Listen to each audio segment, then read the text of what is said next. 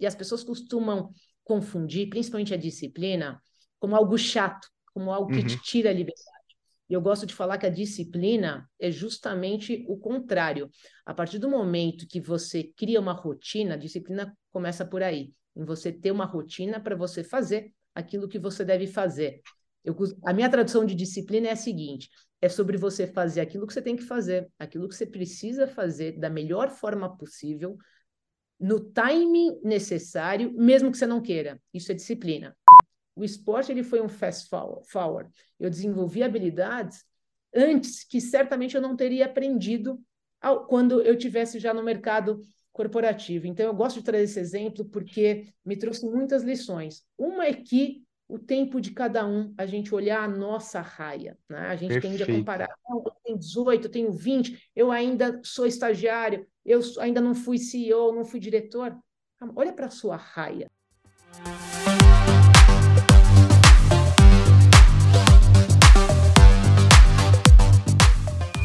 Daí, galera, como é que tá? Mais um episódio do Bring Me Data, o nosso podcast feito especialmente para você, gestor de marketing, profissional de marketing, comunicação, vendas, que procura aí um conteúdo bacana na internet. Então, estamos aqui hoje.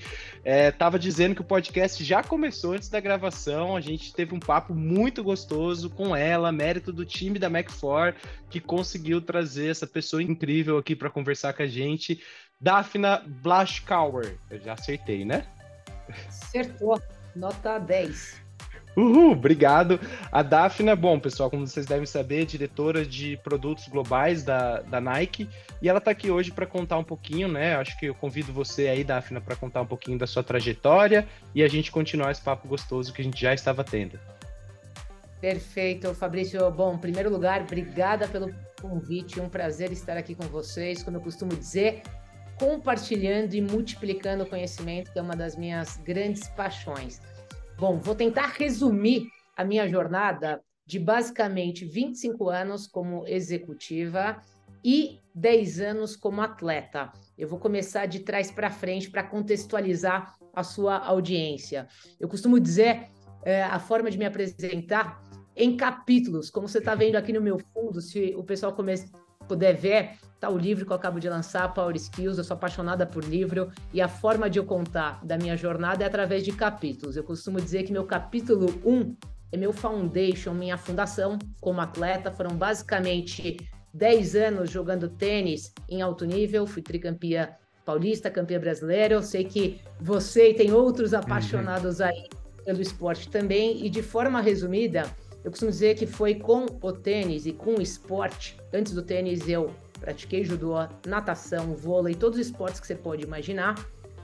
E o esporte, sem dúvida nenhuma, foi meu, minha melhor escola, mais do que isso, né? Mais do que uma universidade, no que diz respeito a algumas power skills que foram fundamentais na minha carreira como executiva, como por exemplo a disciplina. Eu digo que a disciplina é a mãe de todas as power skills, é a mãe da realização, é a mãe da alta performance, é ela que constrói a nossa carreira, ela que constrói a nossa saúde. Outra power skill, uh, enquanto atleta, sem dúvida nenhuma, o foco, a nossa capacidade de fazer aquilo que a gente tem que fazer. E o exemplo que eu adoro dar também é sobre o tênis o famoso uma bolinha decide uma partida, né, Fabrício? Você sabe disso muito bem. Então, se naquele momento do match point você distraiu com algum problema de fora, é, você perdeu a partida Tchau. pela falta de. Então, só para dar dois exemplos rápidos em relação a meu foundation, e eu adoro trazer o exemplo também do judô, e aqui eu aproveito para fazer uma homenagem, sempre que eu posso, eu vou fazer ao meu sensei, Edson Minakawa, que foi reconhecido como o melhor árbitro mundial. Ele está na contracapa do livro e ele também está no agradecimento do meu livro, porque foi através. Ele foi meu role model, como se diz, meu modelo de liderança, no que diz respeito à humildade.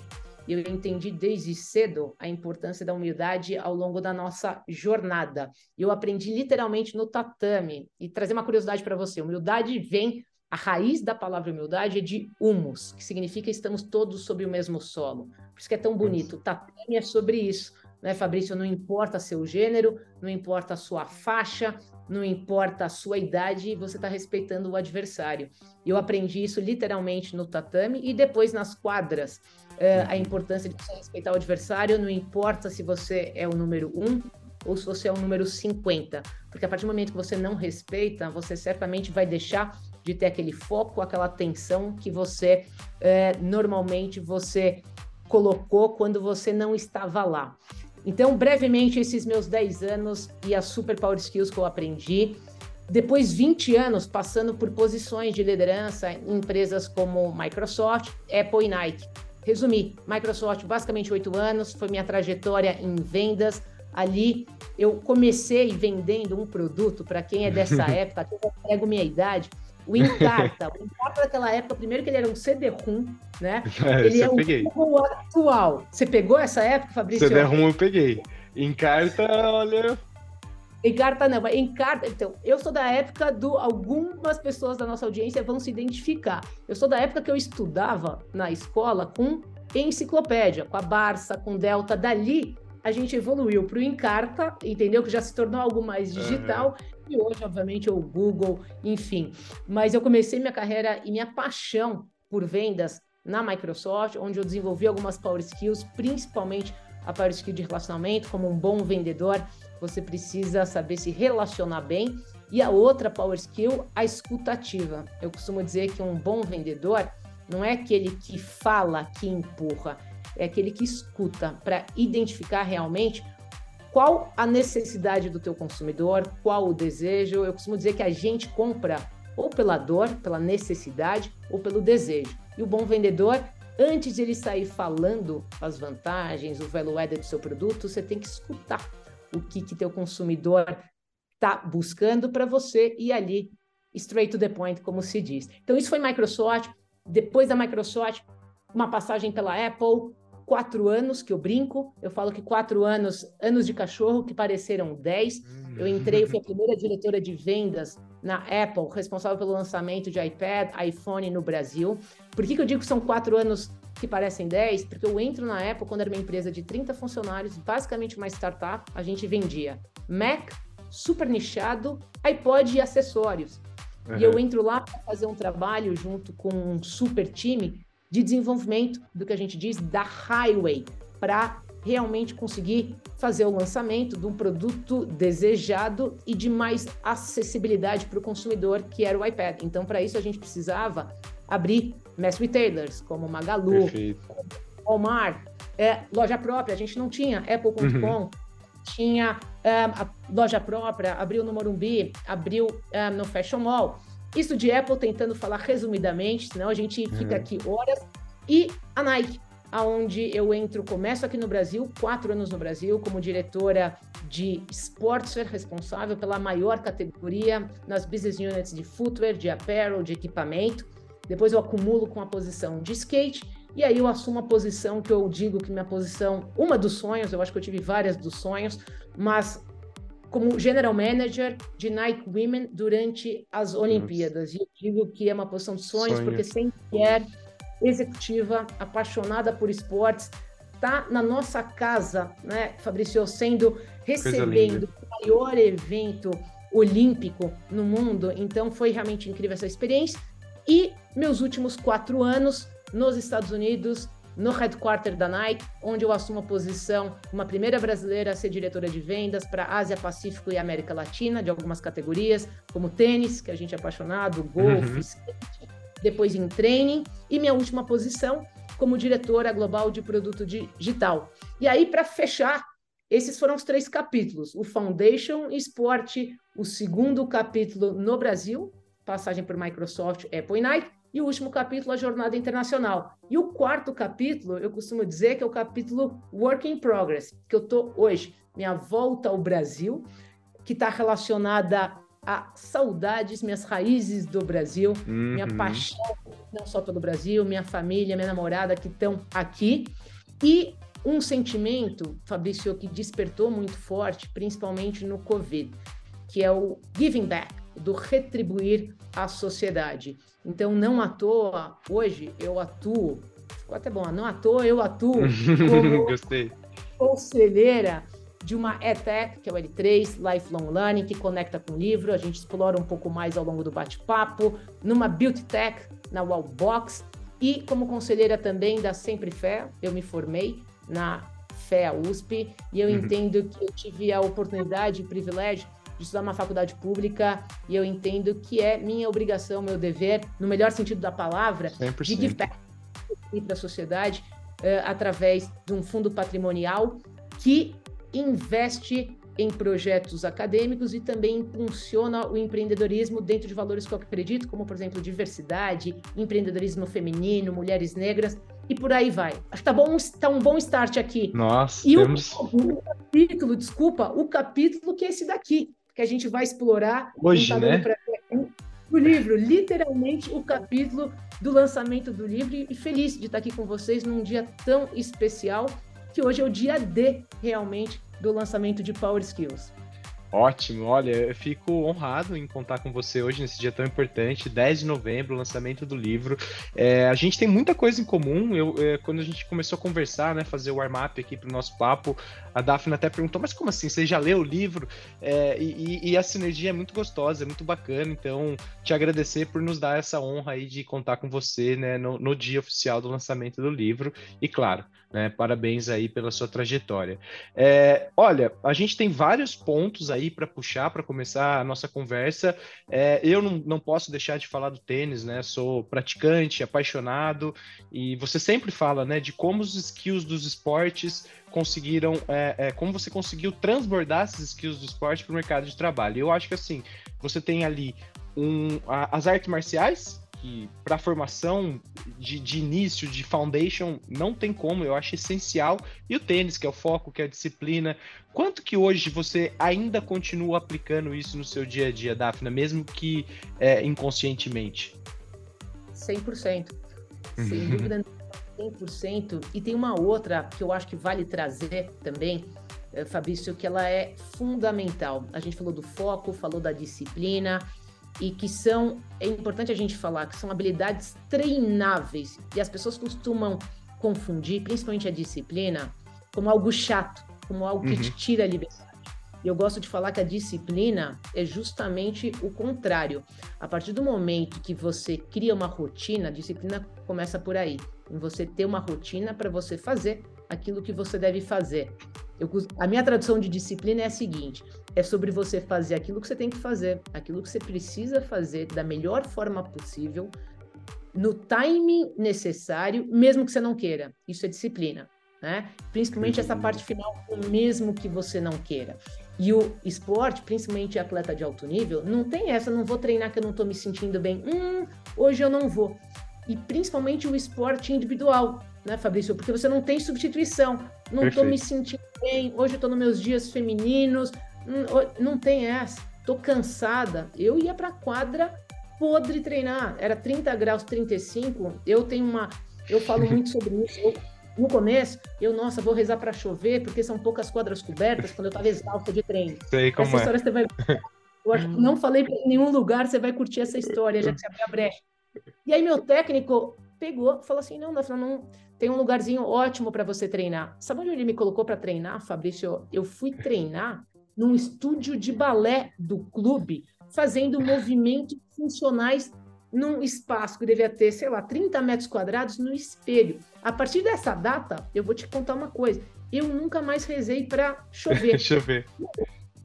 Na prática, você desenvolve a musculatura da disciplina, porque no trabalho, extrapolando para a vida corporativa, a gente vai ter que fazer coisas que a gente não quer, num timing que a gente não quer, e a gente vai ter que show up, vai ter que trabalhar.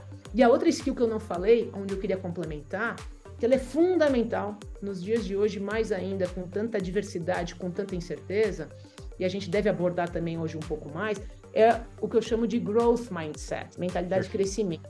Do atleta, o que significa isso? Tentando resumir, resumir muito. Mentalidade de crescimento também as pessoas confundem. Acham, não, mas eu tenho mentalidade de crescimento, eu quero crescer, tu não quer crescer? Eu falo, calma é, não é sobre isso, mentalidade de crescimento. Todo mundo quer crescer. Mentalidade de crescimento diz respeito a quais as suas atitudes, quais seus comportamentos, como é que você lida na diversidade. E normalmente tem uma série de comportamentos que vão. Como é que você lida com fracasso? E com o esporte, aqui eu queria fazer a conexão. Foi através do esporte que eu desenvolvi essa musculatura. Eu entendi que quando eu perdia, ninguém gosta de perder, certo? Todo mundo entra na quadra, o vencedor e o perdedor entram na quadra para ganhar. uma das coisas que diferencia e me ajudou no desenvolvimento como atleta e depois como executivo é como é que eu lidava com a derrota.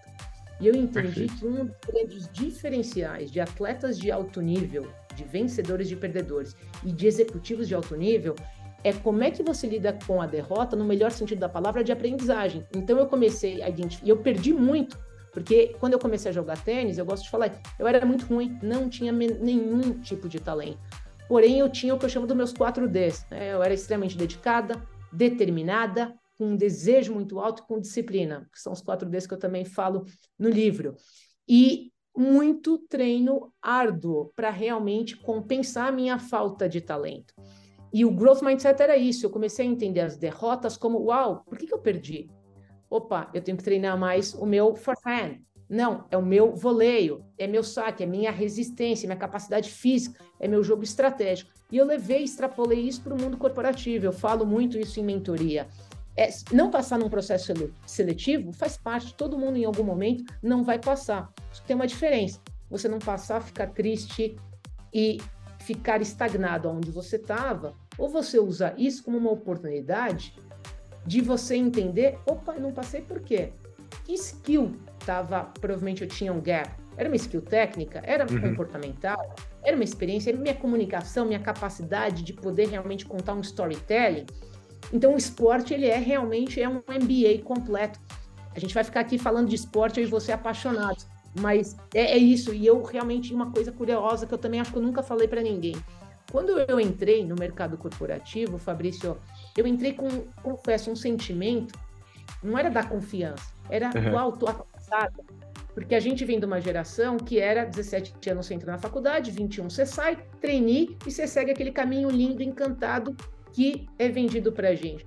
Então eu entrei com um sentimento de estou atrás, estou behind. E uhum. esse foi um outro aprendizado que eu tive ao longo da minha carreira. Eu entendi que foi justamente o contrário. O esporte ele foi um fast forward. Eu desenvolvi habilidades antes que certamente eu não teria aprendido ao, quando eu tivesse já no mercado corporativo. Então eu gosto de trazer esse exemplo porque me trouxe muitas lições. Uma é que o tempo de cada um, a gente olhar a nossa raia. Né? A gente Perfeito. tende a comparar. Oh, eu tenho 18, eu tenho 20, eu ainda sou estagiário, eu ainda não fui CEO, não fui diretor. Olha para a sua raia. Sofri né? muito com isso. É um clássico, é a comparação. Né? Eu falo muito para a geração de hoje, ainda mais que tem um que ainda mais de imediatista, né? de você querer ver o resultado rápido. E eu falo, quais são os seus KPIs? Quais são as suas métricas? Por mais piegas que seja, é quais são as suas métricas de felicidade. Né? Quem foi que disse que você, com 30 anos, sendo diretor aqui, você vai estar tá feliz, você vai estar tá realmente realizado? Né? Cara, perfeito. Assim, eu, eu costumo dizer, né, eu li uma frase que a comparação é mal moderno, então eu gosto muito disso. Isso foi uma coisa que eu, no começo da carreira, eu sofri muito, assim, por, primeiro, meu irmão passou direto na USP e eu não passei. Aí depois, meus amigos conseguiram, assim que formados, uma condição de um trabalho efetivo melhor do que o meu. Só que, claro, né? Eu levei anos para aprender que hoje eu consigo, né? Eu gosto muito quando alguém. É, a, a, acho que uma das coisas que eu tenho mais prazer é quando eu, eu vejo uma teoria e ela meio que produtizou uma dor que eu tinha. Alguém conseguiu tangibilizar aquilo no ensinamento. E é um ensinamento tão antigo, mas eu acho que cabe muito, que vem um pouco do estoicismo, né? Que o obstáculo é o caminho. Então, assim, cara, é você aprender a delícia da derrota, você aprender a saborear a derrota, né? De uma forma que te faça crescer. Aqui, nossos valores dentro da McFarlane, a gente usa tudo, tudo esportes. Então, ah, não tem é, gestor, tem o captain. Ah, então a gente tenta trazer todas essas analogias do esporte para o dia a dia da empresa. E a persona da nossa cultura é o Rafael Nadal. A gente gosta muito dele. É, eu acho que ele, ele tangibiliza uma frase que também quero puxar um pouquinho do que você falou, que é o hard work eats talent for breakfast. É, então, quando ele chegou, nossa, que cara, ele não tem a classe do Federer, olha como ele faz, ele tem tique, ele, sei lá, cara, eu sempre gostei dele, porque ele mostrou que a força física, né, às vezes supera o talento. Então, puxando essa linha é, e, e, olhando hoje para os profissionais e por quanto as empresas é, exigem né, de nós, e, e, sabendo que a maioria das pessoas entram pelas qualificações técnicas e saem da empresa pelas qualificações comportamentais, é, como nos prepararmos melhor para enfrentar essas cobranças comportamentais? Pô, ninguém me ensinou isso, Daphne.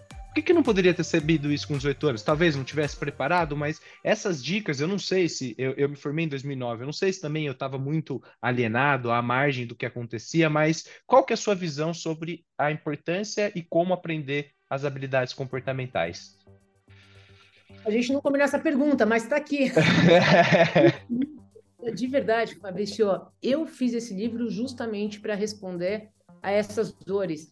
Eu costumo dizer, Perfeito. quando me perguntam, por que você escreveu o livro? Eu falo que eu escrevi o livro porque esse era o livro que eu gostaria de ter tido. O que Perfeito. você falou, a gente não combinou isso antes. Eu tive, eu aprendi na dor.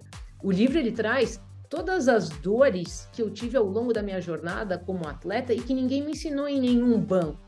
E eu vivenciei, porque não basta só você ler um livro, como é que você traduz e transmite. Então, quando eu falo para você hoje é, com facilidade sobre foco e disciplina, eu vivenciei isso literalmente na quadra. Eu vivenciei isso, isso literalmente é, no, no mundo corporativo, quando eu trabalhei com chefes que delegavam muito. Como é que você tem foco? Você uhum. tem que uhum. saber falar não, tem que desenvolver essa musculatura e todas as outras habilidades que não são ensinadas. Como é que você colabora com alguém que você não se dá bem? Isso vai acontecer ao longo da sua jornada. A gente não escolhe com quem que a gente vai trabalhar, mas alguém ensina como é que você colabora, porque você vai ter que colaborar bem, de uma forma eficaz. Você vai ter que encontrar uma forma de de realmente conectar com aquela pessoa, ainda mais hoje, nesse mundo cada vez mais globalizado, conectado, interdependente. Vai acontecer isso e outras dores, como, por exemplo, como é que você toma boas decisões num mundo de abundância de informação.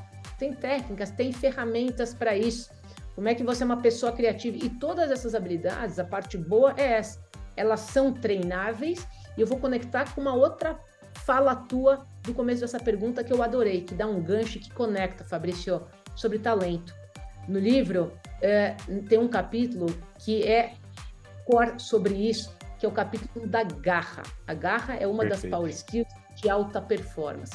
Uma das perguntas que eu mais recebi ao longo da minha carreira da você trabalhou em empresas icônicas em posições de alta pressão, quer seja lançando o iPad, quer seja liderando um time de Nike Women durante as Olimpíadas, e sem dúvida nenhuma, a garra é uma das power skills mais importantes para liderar em alta performance e que, no meu ponto de vista, ela pouco se fala, né? As pessoas mal sabem exatamente e tem nível, escala de garra e as pessoas confundem a questão do talento. Tem uma uhum. fala minha que é: o talento não basta.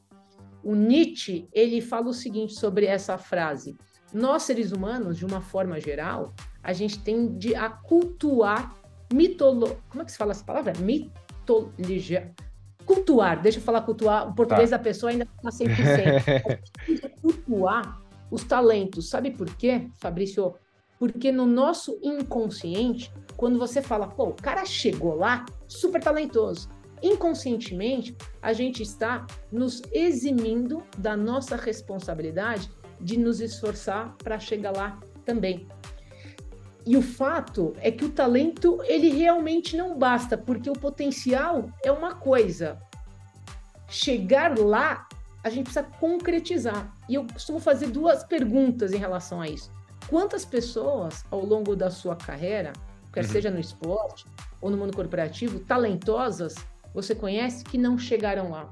Conheço uma série de tenistas, que eu vou te falar para dar um exemplo, extremamente talentosos, mais talentosos do que o Guga, e o Guga chegou a ser tricampeão de Roland Garros.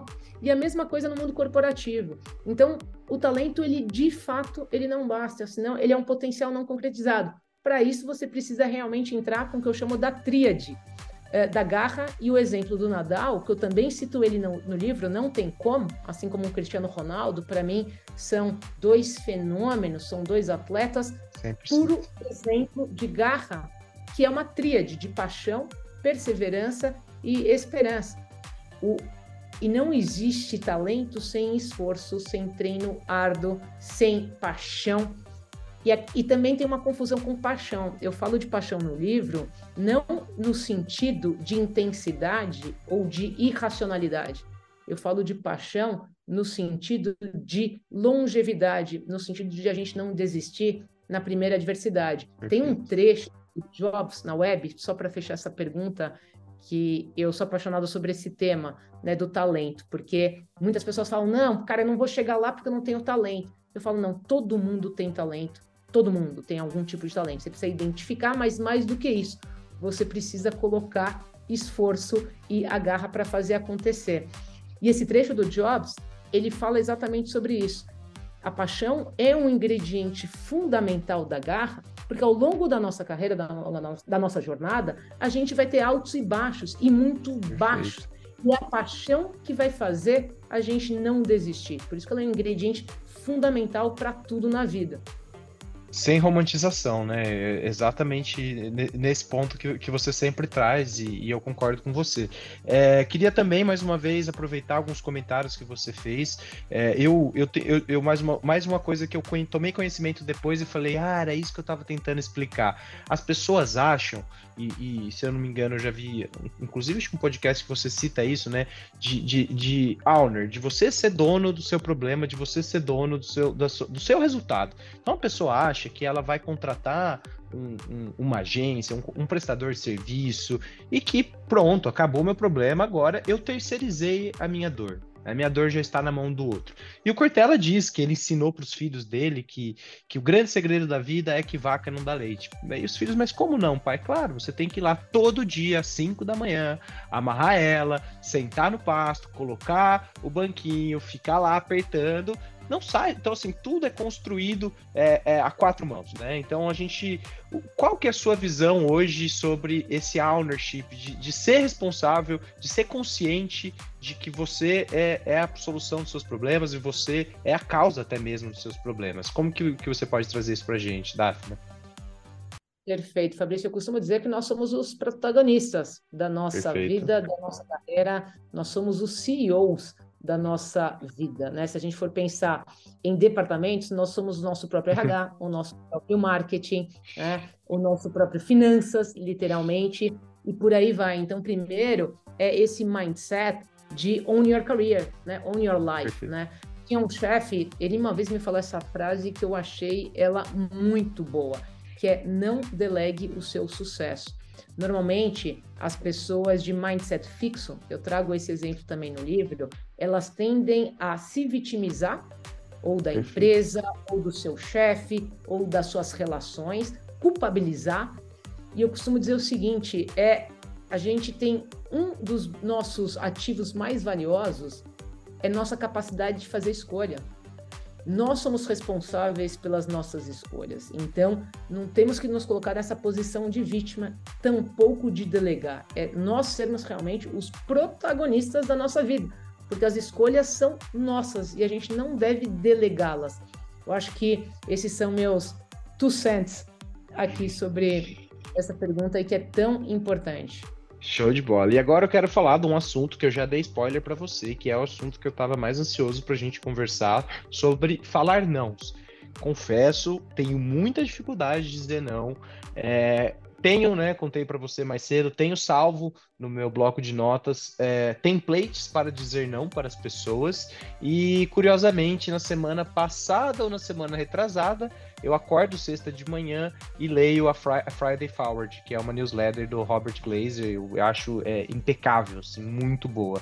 E ele fala, né, sobre a arte de dizer nãos, né? Como tudo ele fala, ele cita o equilíbrio, que é uma coisa que eu acredito, que não tem uma fórmula secreta, mas que é, a gente tem que dizer é, quando ele acha que assim a melhor resposta para isso, e depois eu vou querer te ouvir, é que quando a gente é mais jovem, a gente deve dizer mais sims. E quando a gente começa a se tornar mais velho, dizer mais nãos. Né? Porque no começo da sua carreira é importante você dizer sim, tá aberto para coisas, para também não se fechar é, a oportunidade. Porque quando você diz não, você pode estar tá deixando passar uma oportunidade bacana ali. É, sei que você é, fala bastante no livro sobre essa arte, quase, né? Uma arte de dizer não. Então, eu queria te abrir esse espaço aqui para você ensinar para gente um pouco mais sobre é, essa metodologia ou essa arte de dizer não.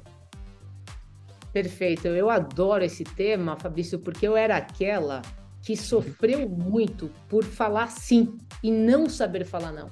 E eu aprendi na dor, na prática, porque uma vez que você fala sim, significa uma série de coisas. Eu acho que é legal começar por aí. Significa que você não sabe o que, que é prioridade, significa que você não coloca limites e significa que provavelmente você, em algum momento, pode sofrer um nível de estresse alto ou de burnout, porque um dos nossos recursos que são finitos se chama tempo. E quando a gente diz sim para tudo, significa que a gente vai trabalhar 8, 10, 12, 14 horas, certo? A gente não vai ter o tempo necessário para a gente fazer o nosso recharge. Então eu aprendi realmente na dor e eu fui estudar e me aprofundar para poder dividir. Por isso que no livro, dentro do capítulo Foco, tem uma parte muito importante que é uma das preferidas para quem já teve acesso, que é realmente a arte de falar não. E aqui vem o grande ponto, de forma elegante. Por que, que esse de forma elegante é tão importante? Porque, se me permite, eu discordo um pouco do ponto de vista de que quando a gente é novo, fala mais sim. Eu também achava isso. Mas hoje eu penso diferente, porque existe a forma de você falar não elegantemente. E uma das maiores preocupações que todo mundo tem, por isso falar sim eh, quando você é mais novo, é de você se achar que você pode ser impopular, o que você Perfeito. não está comprometido. E essa realmente era a minha maior preocupação. Eu falava sim para tudo, e isso vale profissionalmente como pessoalmente. A gente tem uma dificuldade de falar não, porque a gente não quer ser impopular. E eu costumo dizer o seguinte: saber falar não é você trocar sua popularidade por respeito. Agora, Coisa não é do dia para a noite. Então, se eu puder começar dividindo aqui as primeiras recs, Vou te apresentar as RECs, eu falo no livro, são Adoro. os recados carinhosos. A primeira REC, e essa é a parte super importante, é tudo é treinável. Então a gente tem que começar a praticar. E a primeira REC dica é você começar a falar não para as coisas que são de pouco impacto, para as coisas. Então começa a praticar isso desde o seu dia a dia em relações pessoais, porque é uma questão de memória. Eu vou te dar um exemplo muito particular que eu acho que acontece com a maioria das pessoas. Quantas vezes você, ao longo do seu dia, você recebe e-mails para invites, para reunião, você nem sabe exatamente qual é teu papel, mas a gente, por uma questão de memória de hábito, você vai lá e dá um accept e sim. Uhum. Isso vale para ter uma memória muscular de falar sim. Enquanto que uma das dicas chaves é pausa para a gente realmente quebrar essa ruptura de a gente falar sim para tudo, pausa, respira, avalia. Eu preciso realmente estar tá nessa reunião? É uma reunião que está bloqueando quatro horas minha agenda. Quem que está chamando? É alguém que eu sei exatamente do que se trata? Qual é meu papel? Será que essa pessoa, o que ela precisa de mim? Precisa de quatro horas? Ou, Daphne, eu preciso de você essa informação. Será que se eu conectar com ela antes, o que ela precisa de mim, eu consigo por um e-mail passar essa informação? E aqui está o primeiro ponto. Eu não preciso falar não para ela ir. Pô, a Daphne é zero comprometida. Pelo contrário, eu antes me conecto com ela. Olha só, Fabrício, com você. Fabrício, vi que você me mandou um invite aqui para uma reunião de quatro horas. Cara, que você precisa de mim? Daphne, preciso disso. Fabrício, posso te mandar isso daqui uh, por e-mail? Tudo bem? Se você tiver alguma dúvida, eu conecto com você, porque nesse momento eu tô com outras prioridades aqui, beleza? Eu vou atender, você fala, cara, cara super comprometido. E não tomou minhas quatro horas. Eu demorei muito para usar que essa legal. técnica. Ela é muito efetiva e ela tem efeito contrário, porque mostra que você é ainda mais comprometido e você é extremamente profissional e produtivo. E você está fazendo o quê? Quando a gente fala não, significa que a gente está protegendo as nossas prioridades. Eu tenho uma fala no livro que eu digo o seguinte: a nossa maior prioridade deve ser proteger a nossa prioridade. Então, essa é uma primeira técnica. Uma outra super importante é sobre a gente delegar. A gente pode, que é um não elegante, você pode me pedir alguma coisa eu posso, por exemplo, delegar para alguém do meu time, para algum par, outra pessoa pode fazer no meu lugar. Então, essa é uma outra técnica. Uma outra técnica é de você negociar ou aquilo que estão te pedindo ou o timing que estão te pedindo. Você fala, Daf, preciso desse relatório para amanhã. Ao invés de eu falar um não para você, que soa super mal, eu falo, Fabrício, será que eu posso te mandar isso daqui para daqui a três dias? Divido com você quais são minhas outras prioridades. E uma das maiores dificuldades, principalmente em mentoria, eu vejo que as pessoas têm, é falar não para o chefe, porque chef. realmente é difícil, é delicado. Então, a primeira coisa mais importante é você dar visibilidade para o teu chefe quais são as suas prioridades e negociar com ele. Olha só, você lembra? Porque muitas vezes você pode estar numa organização que o teu chefe tem 20, 30 pessoas de baixo e ele não necessariamente sabe quais são as suas prioridades. Então, de novo, a gente volta para o nosso ponto de own your career e ser o protagonista. Cabe a você dar visibilidade para o teu chefe. Olha, lembra, segundo a gente falou, eu estou com esses três projetos, com esse deadline. Negocia com ele. Você quer que eu faça isso? Tá tudo bem. Esse daqui vai cair. Tudo bem? Essa é uma outra forma que você não está falando não e ao mesmo tempo você não está falando um sim. E uma outra, tem várias no livro, tá? Tô te falando. Acho Pode que... trazer que eu adoro, tô aqui quietinho só aprendendo.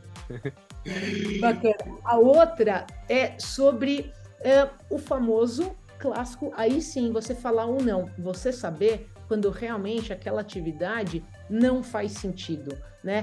E aí você explicar por que, que você acha que aquela atividade não conecta. Você conversar e propor uma outra solução. Então também tem. Isso é importante falar, porque não significa só você falar de forma elegante e você acaba fazendo. Tem alguns nãos que são nãos, né? O não já é uma palavra suficientemente forte. E por fim, a gente falou um pouquinho isso também no nosso warming up. Hoje, um dos não sei se você conhece essa expressão ou quem está nos ouvindo, é o FOMO. Né? O que, é o FOMO? Fear of Missing Out. O fato de a gente estar tá hoje inundado de atividades, a gente tem esse sentimento de estamos perdendo algo. Eu tenho que estar nessa reunião porque se eu não tiver, vou perder algo. Eu tenho que ir nesse happy hour porque se eu não for, eu vou ser percebido XPTO. E a gente tem que trocar esse fear of missing out pelo que o outro acrônimo em inglês que chama JOMO, que é o Joy of Missing Out. Isso só acontece, de novo, você tem que desenvolver essa musculatura quando você realmente sabe aquilo que importa. Isso é realmente prioridade? Isso é realmente relevante? Isso é um nice to have ou isso é um good to have? Então, e você se sentir bem com isso. Né? Agora, de novo, tudo isso é prática, não é do dia para a noite. Eu confesso que para mim foi uma jornada. Agora, a parte boa, de novo, é um músculo você saber falar não. Você, na hora, oferecer uma solução, oferecer alternativa. Acho que essa é a primeira recomendação que eu dou. Começa a praticar com questões simples, que você, se titubear, se dá aquela tremida, não falar direito, etc., você vai treinando, você vai praticando. Então, começa praticando com questões fáceis e principalmente no que diz respeito à reunião. Eu acho que a gente tem uma oportunidade enorme no mundo corporativo da gente ser mais eficiente em reunião. Eu ouço todo mundo reclamar, 10 em 10 pessoas reclama da quantidade de reuniões e da ineficiência de reunião. E eu costumo dizer o seguinte, sempre pergunta antes, qual é o objetivo dessa reunião?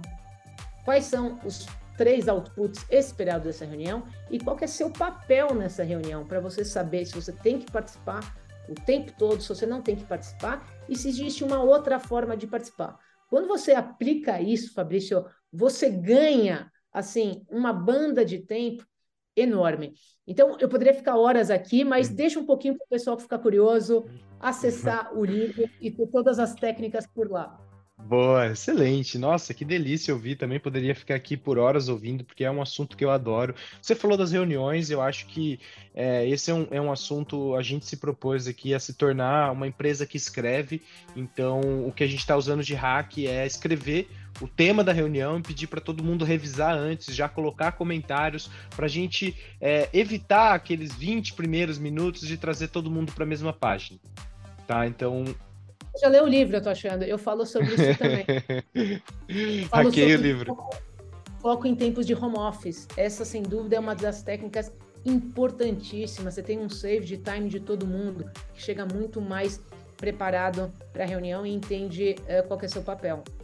Perfeito. Eu acho que uma das coisas, então, outro também, colocar no invite todas essas informações que você falou, a gente criou um templatezinho com emoji, super fofinho, assim, para colocar, olha, essa reunião está acontecendo por isso, é, o seu papel na reunião é essa, como se preparar.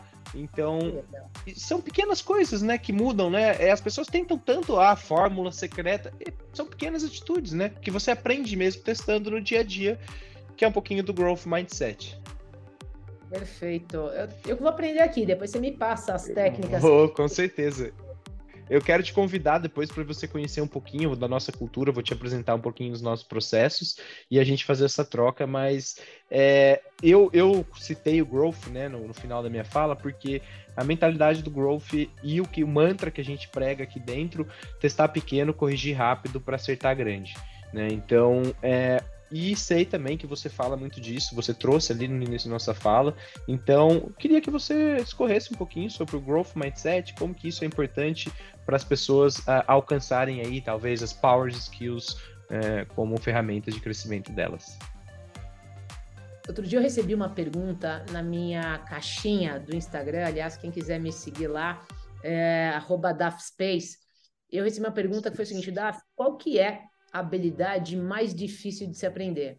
E eu comecei respondendo o seguinte: olha, eu não sou de ficar de cima, do cima do muro, mas minha resposta imediata é o seguinte: depende, depende do seu momento de carreira, seu momento de vida, porque no fim do dia, habilidade é sobre aonde você quer chegar e aonde você está. O que, que você precisa desenvolver para você performar melhor hoje e para onde você quer ir. Essa é a primeira parte da resposta.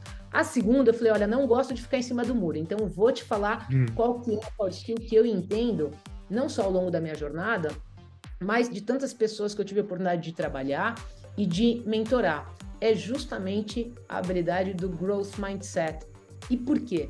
Porque a mentalidade de crescimento, logo no início da nossa vida, nós já temos traços e características se nós temos uma mentalidade fixa uma mentalidade de crescimento. E eu vou te trazer aqui um exemplo para ajudar a tangibilizar essa habilidade.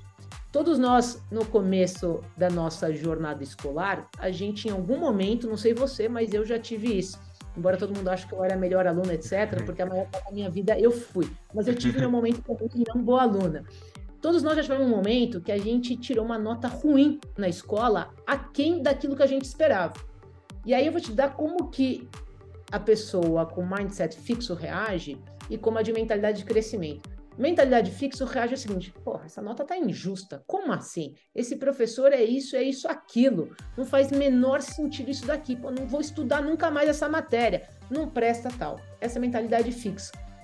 Ou seja, uma mentalidade defensiva que no momento do não aceita os resultados ruins, que paralisa, é, e se vitimiza, culpabiliza. Essa mentalidade fixa num exemplo muito simples. A pessoa, o aluno, o profissional de mentalidade de crescimento, tirei uma nota ruim, cara, abaixo do que eu esperava. A reação é completamente diferente. É, uau, cara, o que, que eu posso fazer melhor? Cara, que eu tenho que estudar mais? Deixa eu ver as pessoas que tiraram essa nota super alta. Como é que elas estudaram? Como é que elas se prepararam? Deixa eu conversar com o professor para entender aonde que estão minhas dificuldades. Será que eu tenho que pegar outros livros? Então, eu trago esse exemplo Perfeito. porque desde cedo a gente começa a entender traços e que vão ser extremamente impactantes ao longo da nossa jornada. E por que eu digo que ela é difícil? Porque uma vez que a gente vai enraizando essa memória de nos tornar vítima, de colocar culpa no externo, volta para aquele teu ponto antes super importante de sermos protagonistas, de own it. Você tirou nota ruim? Oi, professor, foi XYZ? Vai estudar mais, vai entender melhor aquela matéria, etc. A mesma coisa no trabalho. Né? Muitas vezes a gente vê o profissional que se vitimiza de um chefe, se vitimiza do sistema, da organização. Por isso que é, e ela é muito difícil, porque ela é um processo de você mudar essa mentalidade. Tem uma outra característica, traço, que eu gosto de dar, principalmente no mundo corporativo, que você identifica muito facilmente o profissional de mentalidade fixa do profissional de mentalidade de crescimento na tão famosa hora do feedback, né? Desde um feedback instantâneo do dia a dia ao famoso feedback, não sei se vocês têm esses processos aí, mas em multinacionais, os clássicos performance review, review. avaliação de ano, é, você tem um processo formal de feedback e você tem o um feedback instantâneo do dia a dia, dependendo do chefe que você trabalha. E a reação de quem do subordinado, ela diz muito sobre a mentalidade, assim como do chefe. Mas eu vou começar como subordinado a reação de quem reage, de quem fica defensivo, de quem leva para o pessoal, é muito de uma mentalidade fixa. Não significa. Eu ouvi muitos feedbacks dolorosos ao longo da minha vida e eu aprendi o famoso que o feedback take as a gift. E mesmo que ele seja Perfeito. ruim, e mesmo que você não goste, e mesmo que você discorde. Porque, de novo, vou trazer uma frase de um chefe meu que eu aprendi, né? Perception is reality. Você está ouvindo aquilo, pega aquilo ali para você entender como é que você vai para o next level. E normalmente você tem essa postura do reativo que leva, que mal consegue ter uma escuta ativa, que é uma outra habilidade, para adquirir aquele feedback. Então, sem dúvida nenhuma, só para te trazer alguns exemplos, mas mentalidade de crescimento, ela é ampla, eu falo isso no livro, ela é complexa. Eu trago uma série de exemplos, eu trago uh, uma parte no livro, Fabrício, de fato ou fake, né, sobre mentalidade uhum. de crescimento. Eu acho que a gente subvaloriza muito e a gente trata muito no superficial essa skill que é tão importante e determinante na nossa carreira. No livro, não lembro se eu comentei no livro, porque são tantas, eu coloco muitos dados legais para deixar o livro uh, mais envolvente ainda, além da parte acadêmica ou de metodologia, eu trago muito da minha vivência e de exemplos, não só meus. E um dos exemplos, você falou de esportes, não sei se é da sua época, provavelmente não, mas o John McEnroe, ele é da minha época. E ele, no livro Breed, Garra, da Angela Duper, desculpa, no livro Mindset, da Carol Dweck, de mentalidade, uhum. um livro muito bom para quem também quiser desenvolver esse, essa power skill, ela fala justamente o exemplo do John McEnroe. É um atleta que performou, que se tornou um dos melhores do mundo, mas de mentalidade fixa. Ele estava sempre rebelde, né? Tinha aquele traço uhum. rebelde, mas mais do que o traço rebelde, ela coloca como traço de mentalidade fixa. Ele estava sempre culpando o tempo que está ruim, a minha uhum. raquete que não está boa, você que gosta de tênis também, a corda que não foi boa, quem que encordoou, você está sempre sendo a vítima é, da sua derrota, do seu fracasso, da sua adversidade. Nossa, que delícia. Você falando isso, eu até lembrei. A gente tem um atleta hoje, que né, pelo menos na minha percepção é assim, que é o Nick Kyrgios, né? Ele tá sempre reclamando, tá sempre ali Ótimo né? exemplo. Pegou. É, exatamente, exatamente isso. E tem uma característica também muito legal que eu comento no livro, além de todas que eu falei, que é pessoas que têm um traço que gostam e buscam serem bajuladas. Elas têm uma necessidade extrema de estar tá sempre bajulada e mimada. Elas buscam o elogio ao invés delas buscarem é, feedbacks honestos de desenvolvimento. Elas lidam muito mal com feedback que não seja um elogio. Esse é um outro traço também super importante, uma característica de mindset fixo com o mindset de crescimento. E o mindset então, é treinável também? Super treinável. O livro, eu falo, esse, o conjunto de todas as habilidades, Fabrício, são treináveis. E essa é a parte boa. Não significa que sejam fáceis. E eu costumo dizer o seguinte: é uma jornada de aprendizado contínuo. Por quê? Porque em cada momento da nossa vida, da nossa carreira, nós vamos ter desafios. E tem uma coisa super importante, falando em mentalidade de crescimento e mentalidade fixa. Todos nós temos, tá? Mentalidade fixa e mentalidade de crescimento em determinados momentos e fases da vida. E eu posso ter, por exemplo, Daphne, uma mentalidade de crescimento é, como executiva, e eu posso ter uma mentalidade fixa em relacionamento. Tá? Perfeito. É, e eu trago esses exemplos é, ao longo do livro. A parte boa é que ela é treinável. E para ser treinável, por isso que o livro também é uma jornada de autoconhecimento, você precisa ter um self-awareness de onde você está e reconhecer. Né? Para a gente poder desenvolver ou aprimorar qualquer habilidade, começa com um olhar nosso, tirar nossos blind spots, tirar nossos pontos cegos, para realmente mergulhar e falar: opa, Cara, e eu acredito que o livro, com base em muitos feedbacks de quem já teve acesso, tem um quê provocativo, tem um quê reflexivo, tem um quê outras pessoas usando outros termos, meio com uma porrada na cara, é, de principalmente esse capítulo, tá? É, de pessoas falarem, uau, Daf, eu achei que eu tinha mentalidade de crescimento. Cara, eu mal sabia o que que era. Então, é uma jornada de você entender realmente onde está. Por isso que é, é Power Skills, as habilidades de, para destravar sua máxima uhum. potência. Porque justamente isso. O growth mindset pode ser uma das suas habilidades que está travando a sua, o seu potencial. Eu te falo isso com base em mentoria de N pessoas. O growth mindset é uma dessas habilidades que pode estar tá paralisando a, a, sua carreira, o seu desenvolvimento, atingir seus objetivos. E você não está sabendo por quê. Nossa, que delícia saber isso. Que bom saber. Eu, eu até fiquei pensando enquanto você falava. É, lá atrás, uh, no passado, eu fiz um teste comportamental, né? Aquele que é um teste que é bem simples, mas eu gosto muito dele dos animais, né? Então, ah, você parece mais com um golfinho, mais com um lobo, um tubarão. E eu lembro que eu fiz no, no passado e eu guardo tudo. Eu sou é, sou apaixonado por, por estudar, por aprender, então, pô, desde os exames de sangue que eu faço anualmente, eu ponho numa planilha, eu vou guardando gerando histórico. Eu acho que é, nós somos aqui data-driven, não em tudo, né? A gente tenta viver realmente o walk the talk. Então, é, depois eu fiz esse teste novamente e deu totalmente diferente. Então, o ponto que eu quero trazer aqui é que você citou dessa fluidez, né, de mindset, ou de comportamento, ou de power skill, é, em searas da vida, em áreas da vida, mas também também em momentos da vida. Então, assim, se você não tem um perfil executor, se você é mais um perfil é, planejador, mais um analista, isso é, é fluido ao longo da nossa vida, no seu entendimento, correto? Total, total. E essa é a beleza. E essa é a beleza. E por que, complementando o que você falou super bem, Fabrício, porque em cada momento da nossa vida, os nossos objetivos mudam, a gente muda, os desafios mudam. E quando os desafios mudam de acordo com a nossa cadeira ou de acordo com a nossa empresa e momento, a gente certamente vai encarar um problema maior do que a gente estava acostumado, que vai impactar em a gente ter que desenvolver uma outra musculatura. E nosso perfil, nossos traços também vão ajustando. Eu te dou meu próprio exemplo, né, como liderança. Quem trabalhou comigo há 15, 20 anos talvez não me reconheça do ponto de vista de estilo de liderança. É, a gente falou um pouquinho no nosso aquecimento, e eu falo isso num capítulo sobre as skills de liderança. Hoje é a liderança do autocuidado. Eu vim de uma geração da liderança que era pedala e rema, e uhum. faz acontecer. É, né, hoje, uma das skills é justamente a adaptabilidade. A gente tem que se adaptar para o momento que a gente está. Se você lidera um time de millennials hoje, é completamente diferente de você liderar um time da faixa de 40, 50 anos. Para você ter a melhor produtividade, resultado dessa moçada, você vai ter que usar outras ferramentas e estilo de gestão.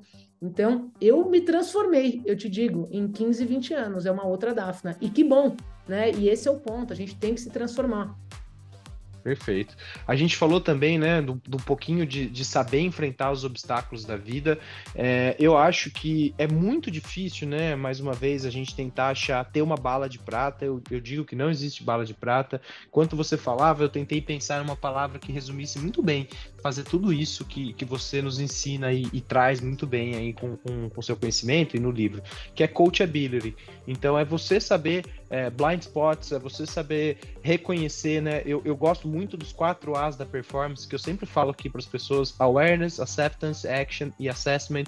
Então, é, e, e, eu acho que você tem um problema quando você não sabe que você não tem um problema, que é o awareness, né? Então, e, e ser coach de si mesmo. Então, se treinar, é, é, entender que seu corpo é uma máquina, que você precisa cuidar dela, que você precisa também, né? Hoje a gente tem muitas empresas que ainda estão no modelo home office, não tem mais separação da vida é, da vida empresarial, da vida profissional e da vida pessoal. E no meio disso tudo, a gente tem profissionais aí que, que estão sim cada vez melhores nas hard skills e estão também se desenvolvendo nas power skills. Então eu queria aproveitar, assim, a gente infelizmente está se encaminhando para o fim. Eu queria fazer um zoom in num tema né, do, do imediatismo. É, pô, a gente falou de muita coisa legal, que as pessoas vão sair daqui, vão praticar no próximo dia, mas não vai aparecer o resultado imediato, né? Do, dos dois dias treinando forte, duas mil repetições, né? Como você bem diz, é, ou é, dois mil dias fazendo 12 repetições. Então, assim, é, como ser constante? Né? Como deixar o imediatismo de lado? O que, que você pode trazer para a gente de ensinamento em relação a isso, Daf? Uma excelente pergunta um dos meus grandes aprendizados dessa pergunta, eu vou tentar resumir, já que a gente está aqui no fim, eu ficaria horas desse bate-papo dele. Olha que eu fico também. é sobre, eu costumo dizer o seguinte, por que que, primeiro a gente entendeu o imediatismo, né, Fabrício? O imediatismo, ele está muito vinculado com uma questão nossa de ser humano ancestral, de a gente buscar o prazer imediato, né? Nossa endorfina, serotonina, a gente busca esse prazer. Então, entendendo isso, a gente falou um pouco de neurolinguística também, entendendo esse mecanismo do ser humano, é nós fracionarmos. Então, o que, que eu quero dizer com isso? Vou trazer um exemplo clássico sobre o treino. Todo mundo quer ser mais saudável, ou quer estar mais fit, ou quer estar numa roupa que não serve já há algum tempo. Só que não acontece a fórmula mágica, como você bem disse, de cinco dias, sete dias, você, a Raul, tá com o corpo dos sonhos. Então a questão do imediatismo é você fracionar em objetivos menores e principalmente o que eu falo de celebrar os small wins, as pequenas vitórias. Porque se a gente realmente espera, a gente tem que ter na vida, sim, objetivos bolds, digamos assim, desafiadores. Porém, quando a gente quebra, significa que a gente consegue ter esse imediatismo que ele é muito importante para um nos dá a sensação da recompensa imediata e dois, isso é um dado super interessante de uma das matérias mais lidas na Harvard Business Review. Se você interessar, te mando depois no offline, que comprova o seguinte que eu vou falar agora. Por que é tão importante celebrar os small wins? Não é só porque ah, é cool, é bonito de se falar. Porque, de acordo com essa pesquisa da HBR, quando a gente celebra as pequenas vitórias, isso literalmente, imagina uma visão de uma escadinha aqui. Quando a gente vai para a primeira escada e para a segunda, literalmente e visualmente, ela nos impulsiona para o próximo passo. O que significa isso? O sentimento de progresso nos dá autoconfiança para a gente ir para lá e não desistir. E o imediatismo, você tem essa sensação da recompensa imediata. Então, é, isso eu aprendi ao longo da minha vida, porque todos nós temos objetivos grandes e eles não acontecem do dia para a noite. Quando a gente entende e quebra ele em objetivos menores, eu, Dafna, vou dar um exemplo concreto para a tua audiência. Queria ser campeã brasileira quando eu tinha 14 anos. Eu não fui campeã brasileira com 15, não. Fui campeã de principiante, você conhece bem isso. Aliás, antes de ser campeã principiante, perdi tudo que você pode imaginar, passei uhum. muita vergonha na quadra. Começa por aí para aí sim ganhar um primeiro troféu de principiante, para aí sim ser promovida para a quarta classe e perder tudo. E aí começar a ganhar, para aí sim ser terceira, ser segunda, campeã paulista. Isso é uma jornada de 14 a 18 anos. Porém, eu celebrava cada vitória, cada conquista. E por fim, para fechar essa pergunta, a importância da gente se apaixonar pelo processo. Isso é fundamental. Por isso que a paixão, de novo, ela entra como um ingrediente fundamental. Porque o meu imediatismo era, eu estava lá numa quadra 30 graus, etc., mas eu estava apaixonada pelo processo e celebrando cada vitória e entendendo as derrotas como uma, uma oportunidade de eu me tornar a minha melhor versão hoje do que eu estava jogando ontem. Perfeito. Coisa linda demais. É, enquanto você estava falando, eu fiquei pensando aqui também de uma outra questão que eu sei que você fala, então eu queria aproveitar esse momento para trazer aí talvez uma, uma última pergunta. E claro, eu guardei o melhor para o final e, e, queria falar de propósito.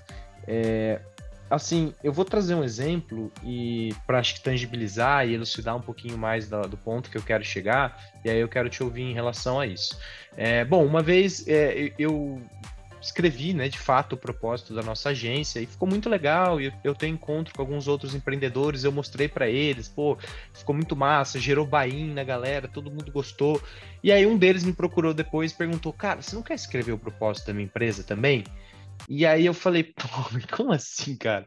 Eu vou escrever o propósito da sua empresa? Eu não consigo escrever, não é um produto, não, é uma coisa que é um processo que, de autoconhecimento, assim. Então, é, eu sei que você fala também, né, de, de propósitos, de fases da vida, e, e, e, eu entendo, né? Acho que Em Busca do Ser é um livro maravilhoso que fala sobre propósito, e, e eu acho que isso é uma coisa hoje, assim, que, que, que eu sinto que faz falta para as pessoas. Então, o que, que você pode trazer de algum hack, alguma coisa? Eu sei que não existe, deixei esse exemplo claro desde o começo, mas o, qual que é a sua visão? O que, que você entende? O que, que você pode, de certa forma, contribuir aqui para nossa audiência em relação ao propósito? Davi? Eu adorei essa tua pergunta, porque propósito ela acabou ganhando uma notoriedade e ao mesmo tempo se tornou uma buzzword que a maioria das pessoas tem até uma certa preguiça ou pior, uma aflição. Eu confesso para você antes de eu responder, mas eu acho que é importante eu dividir também o meu processo em relação a isso. Quando eu era mais nova e começava a ouvir muito isso, te dá até uma certa ansiedade. Você fala, cara, como assim? Mas eu não tenho meu propósito, eu preciso. Mas eu tô feliz fazendo o que, que eu tô fazendo, eu preciso ter esse tal de propósito. E eu gosto de trazer esse exemplo porque eu entendo, primeiro, a gente volta para essa palavra que eu digo que ela é mágica e transformadora, que se chama self-awareness, autoconhecimento. E quando você entende primeiro o que, que é propósito, né? Propósito, eu gosto muito da definição Ikigai. Propósito, meu entendimento ao longo da minha jornada, é sobre você reconhecer não só apenas no seu ponto de vista, mas feedback, como é que as pessoas te reconhecem naquilo que você faz bem, naquilo que você tem paixão em fazer e naquilo que você serve à sociedade. Então, quando você tem esse entendimento do seu Ikigai, junto com, obviamente, a paixão, aquilo que você ama fazer, aquilo que faz teu coração pulsar. Então, hoje, eu falo muito dos meus três P's, né? Paixão, pessoas e propósito. Meu propósito hoje está muito relacionado, sempre teve, a três I's, de inspirar, influenciar e impactar através do meu conhecimento, qualquer que seja o meu momento. Então, hoje eu estou num momento do livro que é o um momento de inspirar, de impactar, de influenciar através do meu conhecimento, através da educação. Nós dois somos apaixonados por esporte educação. Eu digo que são os dois grandes veículos transformadores né, nas nossas vidas, o esporte Verdade. e a educação. E são veículos que realmente impactam. Então, hoje, meu propósito, digamos assim, está relacionado a isso, não à toa. Eu fiz o livro, o livro eu realmente entendo que ele é um veículo que está totalmente relacionado com o meu propósito de multiplicar conhecimento, de impactar, de transformar a vida das pessoas através daquilo que eu aprendi ao longo da minha jornada e que eu trago, é o livro que eu queria ter uhum. realmente.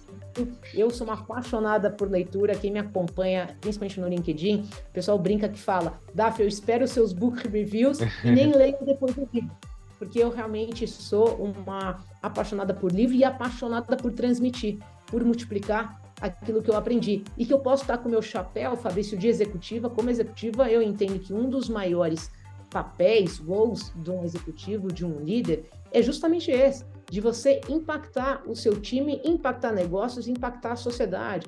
É de você fazer um unlock do potencial do seu time, de destravar. E permeia sempre esses três Is. Então, se eu puder finalizar aqui em relação ao propósito, acho que a gente não pode se apegar muito com essa coisa, não tem o propósito, etc. Se você não sabe o seu propósito, eu digo o seguinte: follow your passion, siga a sua paixão. Por quê? Porque normalmente a nossa paixão está relacionada com os nossos talentos. E talento significa aquilo que a gente faz uma velocidade mais rápida que os outros. Uhum. E que normalmente aquilo que a gente faz numa velocidade mais rápida que os outros é aquilo que está aqui. Pode ser pegas, mas é aquilo que faz o nosso coração palpitar e é aquilo que vai estar tá relacionado com o nosso propósito. Não sabe qual que é? Cara, está relacionado com seus interesses, está relacionado com as suas paixões, porque vai ser aquilo que você vai fazer uma super paixão, com muito amor, com um talento acima, uma velocidade mais rápida que os demais, e você vai poder impactar e servir a sociedade com seu talento. Nossa, demais. Assim, é... fico surpreendido com tanta coisa que a gente tem em comum em forma de pensar e, de certa forma, também feliz, porque é, acreditar que tem mais pessoas assim também, que a gente está construindo alguma coisa diferente. É, a, o podcast nasceu assim, com essa vontade de, de, devolver o give back. Tem uma fase aqui no nosso onboarding, que é a última fase, depois que a pessoa completa um ano, que é o give back, dela ensinar alguém, de ela passar isso para frente.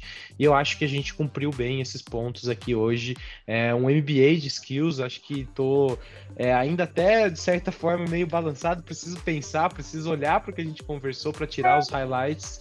E, e, é isso, eu queria que você deixasse também, quer abrir agora o final, se você quiser deixar uma mensagem final, e também suas, é, suas redes sociais, é, você já citou o Instagram, a gente vai pôr aqui no descritivo, né, seja do podcast ou do vídeo, do vídeo no YouTube. Então, agora, é, você está com a palavra. Obrigada, Fabrício. Bom, eu vou terminar com um quote que ele se tornou um mantra na minha vida e depois fazer um convite para você e para toda a audiência. O quote é o seguinte: se você quer ir rápido, vá sozinho.